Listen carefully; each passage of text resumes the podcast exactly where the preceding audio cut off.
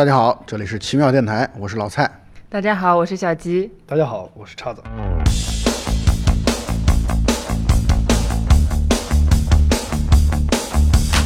我们三个人又凑在一起了，因为我们之前，呃，前面几期聊过一个电影，叫做《看不见的客人》，是西班牙的那个电影，是一个悬疑片儿。于是我们今天就要聊我们之前提到过的“开车要看路，不要找情妇”的另外一部片子《目击者之追凶》。这个片子应该势头也很强劲，风头很劲啊，就是跟好像在很多地方我都看到这样的一个评价，说是，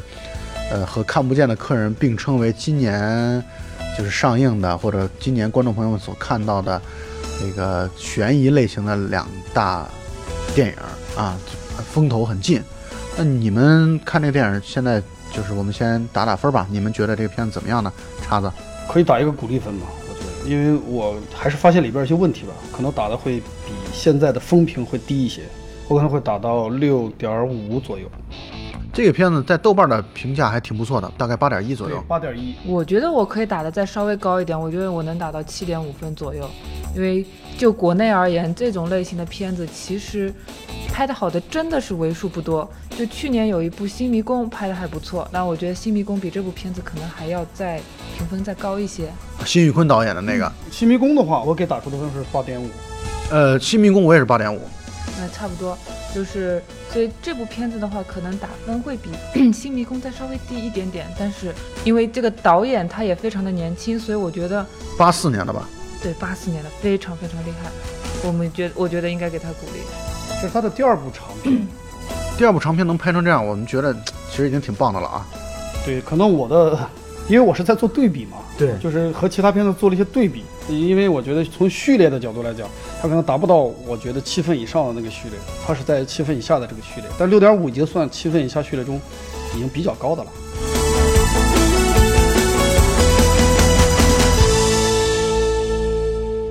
啊，那我们先简单的跟听众朋友们来梳理一下这里边的人物线和故事线，这里边可能会涉及一些剧透的情况。那么先做一个前方高能预警。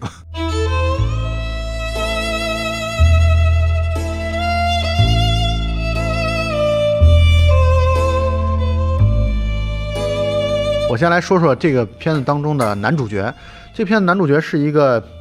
呃，意气风发的一个记者。然后，但是呢，他在某一次的这个调查过程当中，或者报道的过程当中，出了一个报道事故，结果本来意气风发的自己却被单位停职或者说开除了。呃，那么他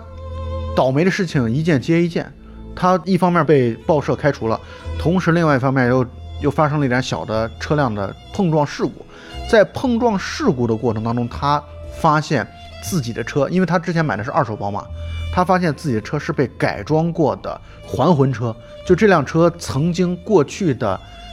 车子是发生过重大的交通事故的，并且有死人的情况出现。这个车上当时的死的人啊，就是一起绑架案的绑匪，并且这个车的另外一个幸存者是他。是一个叫徐爱徐爱婷的一个女士，她也是绑架案当中的另外一个绑匪。于是男主他是想尽办法找到了徐爱婷，然后但是徐爱婷呢，她是隐姓埋名生活在了城市的某一个角落。但是很奇怪，她拥有了巨额存款，以及她还拥有很多房子出租给别人。于是他就去调查了一下这个女子，后来发现这个女子呢被人绑走了。绑走了之后呢，他就想办法去解救她。因为他一开始以为，他一开始他一开始以为徐爱婷就是一个残疾人，啊，以为是一个受害者，然后不知道为什么就会被人给掳走了，而且那个徐爱婷还给他打电话，就是说让他来救他。没有想到他其实徐爱婷也是当年参与绑匪的三个人当中的其中一个，对，也是主犯之一啊。对，所以他后来就是被，呃，跟踪男主。前来的第三个绑匪阿伟，他所绑走。对于阿伟来说呢，其实他也是那个当年参加，呃，就是那个绑架的一个绑匪之一嘛。只不过这个阿伟呢，他跟其他的绑匪，跟另外那两个绑匪是有些不太一样的。因为阿伟在绑架那个过程中间，就体现出了比较冷血，就是相对来说心理内心有些变态的这样一种心理。因为他们绑的是个小姑娘，呃，本来是想让她负责看人质的，结果呢，他由于人质的哭闹，把人质竟然给杀掉了。杀掉之后呢，呃，剩下的两个绑匪就有一些恐惧和害怕，觉得事儿大了，结果呢就开车逃逸。逃逸的过程中，这不就出车祸了？出车祸之后呢，阿伟也就追上来了，出来之后发现就男孩已经死掉了，就只剩下徐爱婷了。然后呢，这个阿伟就把徐爱婷带走了。带走了之后呢，就是相当于去要想想把她照顾，又害怕她跑，所以说把她一直锁在床上，呃，就是这样一点点的照顾她。这个过程中间，两个人感觉好像感情似乎变好了似的。结果徐爱婷又找了个机会跑了。跑了之后还带走了所有的钱，所以在这种情况下，阿伟就怒火中烧，花了大量的时间要去找到九年的时间。后来到现在就是一直等于是从事故到现在一直等于九年，他一直都在找这个徐爱婷，而且呢，这个阿伟还通过进入到警察内部当一个警察，想查内部资料的方式去找这个呃徐爱婷，最终通过男主的一系列行动，他找到了，找到之后，把徐爱婷最终还是给残忍的给杀了嘛。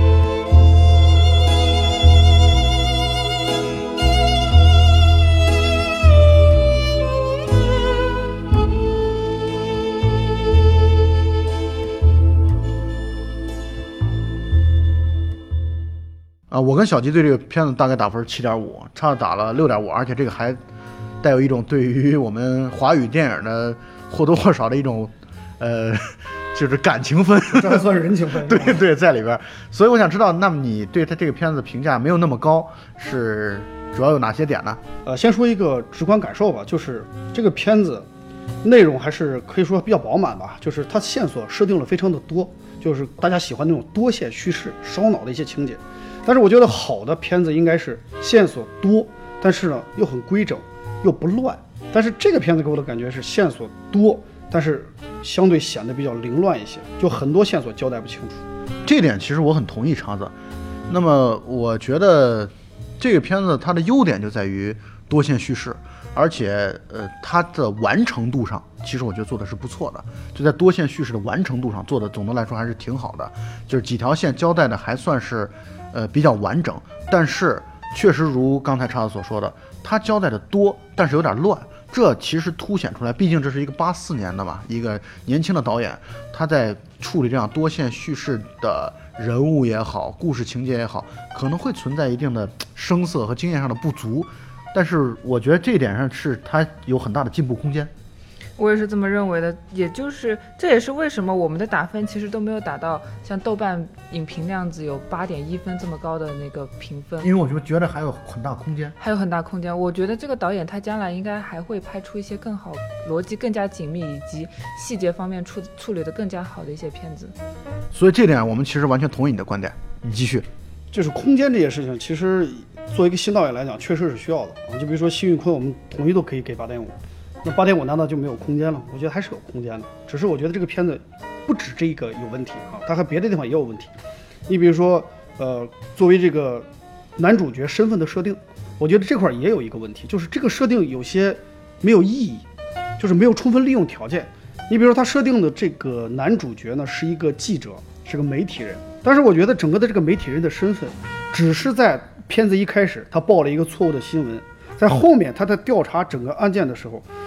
我觉得他这个记者身份一点作用都没有发挥呢。那给他设定这个记者身份，他的意义又何在呢？这点上我不太同意。就是首先，呃，他本身这个故事当中其实交代了，他虽然一开始是个记者，但是很快的就由于自己报道当中出现了一个报道事故，所以相当于被停职了，或者说被开除了。所以呢，这个记者身份本身在这点上并不突兀。第二呢，他其实在后续不断的作为目击者来查。这个事实真相的过程当中啊，利用到了很多自己在做记者这九年的时间里积累下来的人脉和资源，这我觉得他可能是在这点上是有交代的。而且我觉得，你作为一个记者，并不是说他的职业是个记者，而是说你这个人，他这个人设上是有带有记者的一些特征的。比如说，你遇到了一个什么事情之后，你会立刻赶往案发现场，以及你对一件事物保持着那个强烈的好奇心。我觉得这是那个男主角他是有有所体现的。而且我觉得，就是因为男主。自己个性、自己的一些特征方面，比如说他在待人处事方面其实是比较圆滑的，大家都可以从电影当中看出来。所以他最后是升为了公关部的主任，我觉得这是也是一个交代。所以这点上，我觉得应该没什么大的问题啊。那叉子继续，呃，我觉得这些就是大家可能看法不一样嘛，就是因为我比较喜欢看的那个叫《夜行者》嘛，啊，他那是吉伦哈尔演的，他也是讲记者，但是他那个就是充分挖掘了媒体人的那个他的那个良心啊、道德啊这样的这种东西，所以说我做了一下对比，所以说我说有的时候我看一些片子的时候。会不自觉的去做对比，这样的话呢，有的有的时候可能会对一个片子产生一些好的或者不好的认识。那么，呃，除了叉子刚才提到，而且我相信叉子肯定不止会有这样的一些，呃，不只是刚才提出的一些反面的评价。哦，那只是一个通关的感觉。对，还有一些细节上，这个片子可能会有一些小小的我们认为的 bug 啊，我们可以一起来讨论一下。在我看来，最大的一个 bug 就是到结尾的时候，男主角和杀人犯之间，他去找那个杀人犯。然后找杀人犯的时候，杀人犯竟然最后没有杀他，把刀扔给他，让他去杀掉这片子当中的那个残疾人徐爱婷，然后这个过程当中给了他反杀一刀的机会。我觉得这个就是我难以理解的地方。我觉得这可能是那个导演最后挖坑挖的太大了之后收不回来了，因为最后一一般来说你肯定是要让男主角获胜来体现他那个黑化的一面嘛。我觉得还有一个比较大的一个 bug 就是。那个阿伟他在那个房间里面肢解那个徐爱婷的时候，居然把窗帘开着。谁在家里面干这种事情的时候会把窗帘开着？对，这两个点确实都是他在结尾的处理的时候欠妥或者不到位的地方。他又犯了正常我们经常会吐槽的那些，呃反反面角色所共同会犯的错误，就是话太多，总是要有很多的表达，总是要给主人公。以反戈一击的机会，对吧？就那几次凶器的不断易手，就让我觉得特别奇怪。就一开始是杀人犯拿着刀，对，想杀他，结果没杀，没杀，没杀之后把刀扔在地上，说了很多的话，说了好多话，把刀扔在地上，给他把钥匙，说你自己进去看。结果男主就抄起刀，完了抄起刀，他可能杀人犯的目的是让借男主之手把那个徐爱婷给杀掉。结果男主下不了手，又把刀扔在了地上。扔在地上之后，杀人犯又把刀拿起来架在他的脖子上，又给了他一把螺丝刀，对，让他拿螺丝刀再去杀徐爱婷。反正坏人的意思就是说，你是好人手里必须得有一个凶器，否则你怎么杀死我呢？没错，没错，是这个意思。就是给我们的感觉，就是他最后不断的在给他递武器来去杀掉，就是你还不杀我吗？导演什么时候喊咔？就这就这样一个感觉。结尾这个可能掉分掉的比较多的，就是让我们在评价当中对他的这个评价确实是掉分多的环节就在这儿，就是不好理解，不能理解导演这样安排的合理性在哪里。所以其实对于一部悬疑片来说。动机是非常重要的一个原因，比如说男主角为什么要去调查这起案件呢？这个片子的动机，我觉得做的还是不错的，就是基本上为什么要去调查这个事件本身，我觉得做的是挺好的。他动机对是没错的，但是其实你觉得他拍得清楚吗？他为什么要调查这个案件？我只能想到是，你看他的车是个事故车，他好像就是想调查一下这个事故车到底是个什么样的事故车。好像他是由男主的一个求知欲催生的下面的一系列调查，而且其实你看他，当他发现自己的车就是当年的那辆车的时候，他就应该马上断了继续去追查的那那个念头，因为他从车上拿了两百万，这笔这两百万，他就正常人都能够理解，这是一笔不义之之财，而且这笔钱一定是来路不正的，他应该马上就是让自己与这起事件脱离的越远越好。对，这是他确实在。继续追查车的逻辑上，或者说动机上的一些不足，啊，所导致的。但这里边能够稍微解释一下的地方，就在于他认为，他认为他现在被停职、被开除，是由于自己上级的上级，然后给自己穿小鞋所导致的。然后呢，当时为什么他的他现在还要继续追查下去？因为他觉得他上级的那个上级叫仲文。他觉得那个仲文是有可能在这起车祸当中是参与者，所以他是想要借把仲文因为多年前的一起车祸案件，然后肇事逃逸，然后把把他给掰下台吗？我觉得如果要硬要解释的话，恐怕这是一个比较相对来说我们在帮助他来解释这个逻辑。链条到底怎么回事？要让观众来替导演去解释他的动机，那这个片子岂不是拍得很模糊吗？就是我刚说的那种，我的感觉就是，男主是这么一个态度：他曾经挖了一个坑，他现在离那个坑已经很远了，然后突然他心血来潮回头看了一下那个坑，他觉得我要把那个坑填上，在面前又挖了一个坑，用挖出来的坑的土去填那个坑，结果掉到了新挖的这个坑里。所以这也是一个很大的问题，就是这是一个结果导向的一个呃剧情，他那个男主他去。追查这件案件的动机并不是非常非常的明确。你要说是为了扳倒仲文的话，我觉得当他发现你他已经牵扯到了凶杀案中间，他就应该尽快的让自己给脱离出来。我觉得小鸡刚才说这点挺对的，就是确实这里边会存在的问题就是，你本来拿到的就是不义之财，你当然应该让这件事情离你越远越好，最好完全没有人知道。他等于在某种意义上讲，在查中文的过程当中，也是将自己在这个过程当中的一些行为或者曾经的行为在公之于众啊。你在这起事件当中，你为什么要查？你为什么要帮两个完全不认识的陌生人呢？你自己肯定是有故事的。要不他就是抱着一种侥幸心理，反正要不就是鱼死网破一拼一拼，反正最终的结果就是，感觉就是个两败俱伤嘛。他其实没从中间获得太多有意义的东西啊、也算是获得了，因为最终他好像获得提拔了，是吧？但我觉得他最终获得提拔，完全是一个就相当于误打误撞、歪打正着的一种结果吧。啊，对呀、所以说就是这个一些细节，有的时候反复去理解的话，总是让人觉得，呃，理解无能，就这样一个感觉。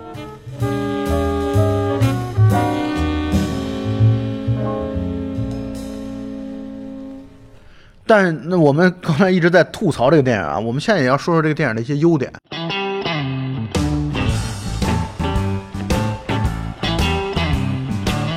我觉得这个电影的优点就是，确实在呃原本大家可能素不相识或者完全没有关系的人，由于一起撞车的事件交织在一起，并且最终啊不可避免的产生了进一步的联系，啊，把故事剧情往下推动。我觉得这点上，这个导演包括他讲故事的这种方式，一点一点的播出这样的一个事实的过程，我觉得这是这个片子的优点。那仿佛就是我们也在跟着男主一起去进行探案一样。包括事实的真相到什么时候，到一直在进行的过程当中，事实真相一直好像离我们是忽远忽近的。一会儿我们仿佛感觉知道了事实的真相，后来会发现哦，又不断的打破这点，打破啊，我们觉得哦，我们刚才了解的事实真相其实并不是这样的。而且这个电影在拍摄的过程当中啊，不断的以一种跟踪者或者追查者的这样的一种视角来去拍摄这个过程。你们可以看到，男主角在调查故故事或者说调查事实真相的过程当中，总有一个镜头是从他的身后去拍他的，所以就是总让我们有一种解谜的这样的一种欲望。就是一种沉浸式、代入感那种感觉，就是一种主观视角嘛，就是让观众就是从一个旁观者变成一个参与者的感觉。而且，呃，这个片子全程都用的是手持镜头，所以说整个片子晃动感相对较强。当然，它不是那种晃的人很难受了，呃，它就是通过这种晃动镜头更加增强一种临场感。呃，而且呢，我觉得它使用的一种闪回手法，呃，不像过去那种闪回手法。你看，我们过去的闪回手法是，你比如说，呃，一个转场，然后用一个黑白啊或者色调不一样的方式来画面一黑画告诉你过去这是过去发生的事情回忆。但这个片子所有的回忆和现实它是交织在一起的，对用的是同样的画面。有的时候你甚至于你不仔细看，有的时候可能会打岔，你可能哎现在搞不清楚这是几年前，这是九年前还是现在呢？我觉得这个手法，呃，也是比较好，也是也是现在比较主流的一种做法。种流行的做法这其实也是相对来说，就是相当于导演在和观众故意的、主动的去博弈的一个过程，就想让让有一种相当于给观众在出难题的呃意图在里边。就是你看，我给你这样的去讲故事，我把故事给你掰碎了、揉烂了，然后换种次序、不同的方式交织在一起来讲故事，让你来判断到底哪些是九年前的，到底哪些是现在的。这其实代表了一种导演与观众之间的互动。导演这么做是对观众智商的一种尊重，因为他觉得他这样去拍，希望观众能够自己去挖掘这个里边的线索和内容。意这一点。我也同意这一点，而且其实你看，呃，整部片子下来，你甚至都不知道哪一部分就是每个人讲出来的剧情到底是哪一部分是真的，哪一部分是假的。每个人都有一个版本，包括像最后我们会发现每一个人的人物的性格都会发生一些转变，跟我们一开始以为的人物性格是不一样的。就这部片子里面没有一个人是纯粹纯粹的好人，比如说我们最开始会觉得男主他可能是啊、就是为了追查九年前他自己目击到的一起凶杀案，所以他要去调查这起案件。就一开始以为他是一个带有社会责任感的一个人，对，其实并不全是，因为他自己也包括在了这一起案件当中。因为他把当时的两百万新台币等于偷偷的带走了，所以呢，这个片子这就是刚才我们谈到第二个好的点啊。第一个点就是它的这个多线叙事本身对观众智力智商的尊重，这是它的第一个优点。第二个优点呢，就是我觉得它在这个故事当中，正如小吉刚才所讲的，原本我们都认为这里边可能不断的给我们树树立一些好人的形象，结果发现最终被人的复杂性所取代了。我们会发现这里边没有纯粹的好人，每一个人都有他自己的黑历史，每一个人都有他自己不能为人知的故事或者过去。我觉得这一点很现实，而且这一点把人性讲的是比较全面的。我觉得这是他的第二个优点。就我非常同意，主旋律的东西就是相对更套路一些，就是总有那个什么好人呀、坏人呀、也黑黑呀、白呀、善和恶这样的东西。但是有些片子，我觉得他把这个东西模糊化了。像这个片子就是非常典型的一个东西，他打破了所谓的是非观、善恶观，就告诉你这个片子里所有的人都不是你想象中那种绝对意义上的好人。那么这一群人凑在一起，他发生的故事其实更加血淋淋、更加真实、更加能够刺激人，能够让人内心产生触动。所以这里边一开始的那个徐爱婷啊，是一个车祸的，相当于受幸存者或者说受害者的这种身份出现的。从一开始他出现的时候，他是一个残疾人的形象出现的。那个时候，我们可能每个人都对他或多或少都是一种同情的出发点。结果没想到到最后翻出来，徐爱婷其实是策划了这个绑票，一个对其实是一个绑匪。对一个绑匪，而且小太妹的这样的一个形象，我觉得这个翻转本身让人觉得这个电影很有力度的地方。但其实你看，他是有钱去购买七千块钱一斤的茶叶的，所以其实一开始你就可以觉得他这个人身上是有问题的，有故事的，有故事的，对。然后包括像，呃，你见到他，发现他是残疾人，你可以马上就联想到他跟车祸是有一定的联系的。但是他确实是车祸的那个幸存者，但是他为什么要隐姓埋名呢？他为什么要隐姓埋名啊？是因为观众看到后来会知道，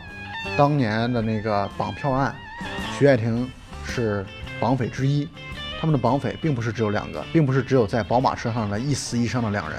还有第三个人，并且这第三个人呢，其实是促使他们开着宝马车带着一千五百万新台币逃跑的原因所在，就是因为这个人是一个性格上很乖张、很奇怪的，就是狂躁的这样一个人。本来他们的如意算盘是绑架了富家千金之后，拿到了一千五百万新台币的绑架款之后，是要把这女孩平安无事的送回去的。结果他们俩在取钱的过程当中，第三个他们的同伙在看着小孩的时候，因为小孩哭闹，把小孩就直接杀掉了，非常冷血、非常残忍的杀掉了。那么这才是第三个人，他后来是逃离了这个人的羁绊，带着钱卷款跑路了，所以他才要隐姓埋名。所以他是把那些呃绑匪所赎过来的那些钱全部都带走了，所以他过上了比较优渥的生活，是吗？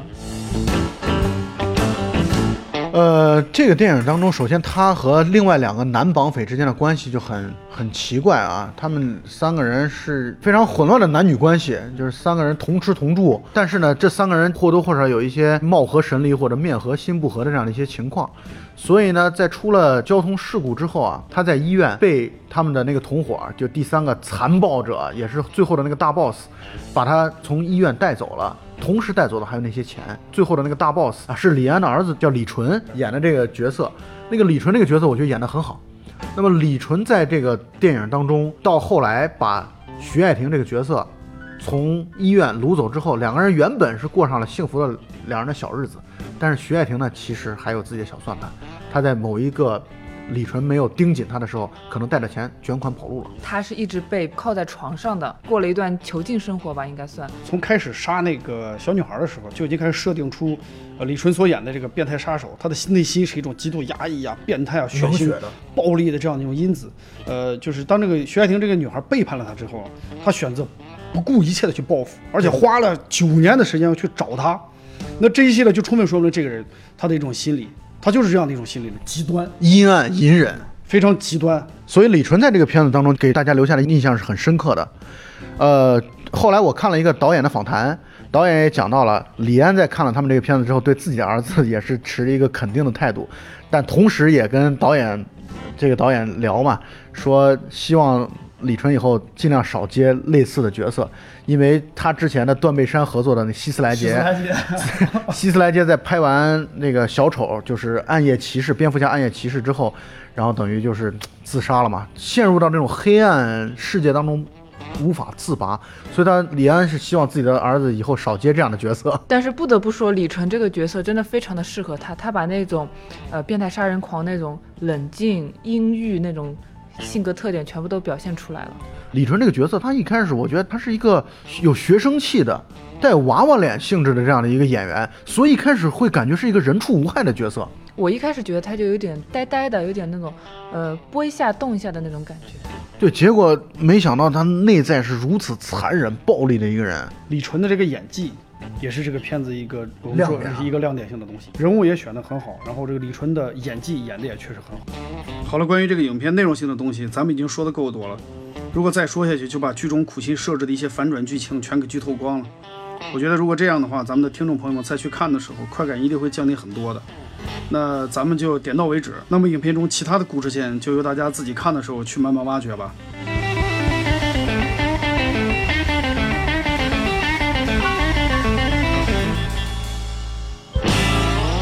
这个电影在结尾的时候的镜头让人印象也很深刻啊。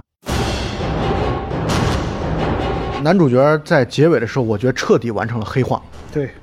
他那个最终那邪魅的一笑，就是他整个内心黑化最终的结果。他原本可能只是一个有相当于小奸小恶之人，看到了在外边有一些钱，他也不敢全拿，他只拿了自己的一部分。然后呢，等于那个时候只是小奸小恶，他真真正正在最后杀死阿伟的过程当中，完成了自己向大奸大恶的一个转变。而且其实徐爱婷应该也是他杀掉的，虽然镜头没有交代，但是我们就从逻辑上来说，他肯定会把整个的都杀人灭口。他把那个支票烧掉了，是他烧的，所以应该是他杀的。对他相当于是给地下的徐爱婷，然后一个安慰吧。他原本是想把支票还给徐爱婷，因为那个支票上写的是徐爱婷的名字嘛。而烧支票这个过程，恰恰就是他放弃了自己最后的这一点点良知，我就是这样沉沦下去，就让我继续这样黑下去。或者换句话来说，其实烧支票的行为充分说明了他已经把徐爱婷干掉了。所以这个片子到最后我们会发现，一个好人都没有。嗯，我其实还是比较喜欢这种能够把人性都给揭露的比较透彻的一些电影，因为喜剧结尾或者说是大家都合家欢的结尾，并不是真实的反映现实的。虽然可能你在现实当中、现实生活当中并不会遇到这么黑暗的故事，但是电影本身就是一个戏剧化的生活、浓缩的生活嘛。而且确实就显显现出来，人人人恐怕都有这样的黑暗面，只不过你你没有在那样的环境当中，你没有把自己的黑暗面展现出来，所以我觉得我们其实要通过看这样的电影，也是一种自省，就是我们会发现每个人都有自己不足的或者邪恶的地方，那么如何去控制它，这是一个成熟的人所应该表现的地方。因为你想想看，就是你在生活当中，可能你觉得婚外情不是什么大错，你可能就是在车祸当中你取走了两百万，也不是什么特别大的错，但是你会因为这些不是特别大的错，一步一步的去走向犯更大的错的一个深渊。而且很多人其实并不是说说不认为他们是大错，他们认为做这样的事没人看到不是什么大错。其实人面对自己的内心其实是很难的，就是有的时候可能自己的内心的一些想法，或或许是懦弱，或许是贪婪，呃，反正这些东西呢，可能会导致自己行为上的失控。我想，呃，《三体》里有一句话，我想用在这儿其实挺合适，因为那句话说的很简单，黑，真他妈的黑啊！不过我还是觉得这个片子很值得一看，就是算是今年又是在悬疑类型的，尤其是华语电影当中，我认为非常值得一看的一个电影。而且你能够明显的看出来，它和看不见的客人比起来，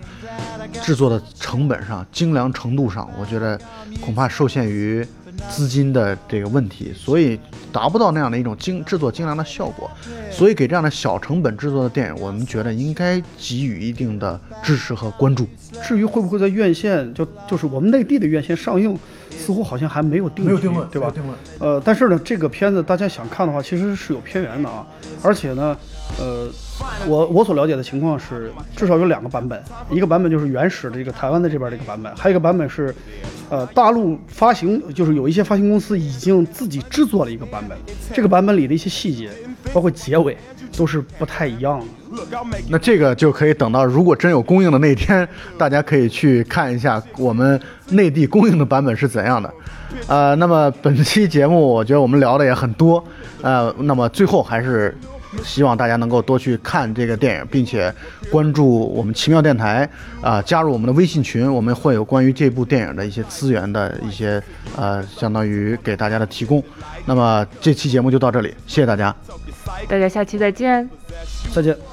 happy. I'm feeling glad I got sunshine in a bag. I'm useless, not for long. The future is coming on. Ain't happy. I'm feeling glad I got sunshine in a bag. I'm useless, but not for long. The future is coming on. It's coming on. It's Essence, the basics. Without it, you make it. Allow me to make this child like your nature. Rhythm, you have it or you don't. That's a fallacy. I'm in them. Every sprouting tree, every child of peace, every cloud and sea. You see with your eyes and see destruction and demise. Corruption in the skies from this fucking enterprise. Now I'm sucked into your lives through rust. So not as muscles, but percussion to provide for me as a guide. Y'all can see me now because you don't see with your eye.